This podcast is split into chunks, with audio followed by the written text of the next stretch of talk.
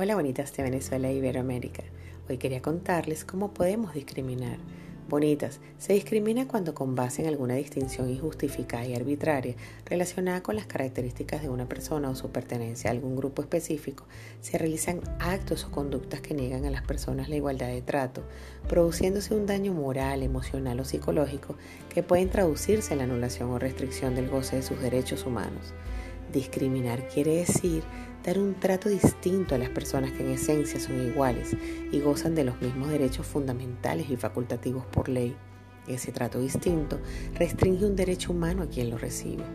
Todas las personas pueden ser objeto de discriminación, sobre todo aquellas que se encuentran en situación de vulnerabilidad social o personal. Bonitas, si les gusta por favor compártanlo. Esto es hecho con mucho cariño para ustedes y muchísimas gracias.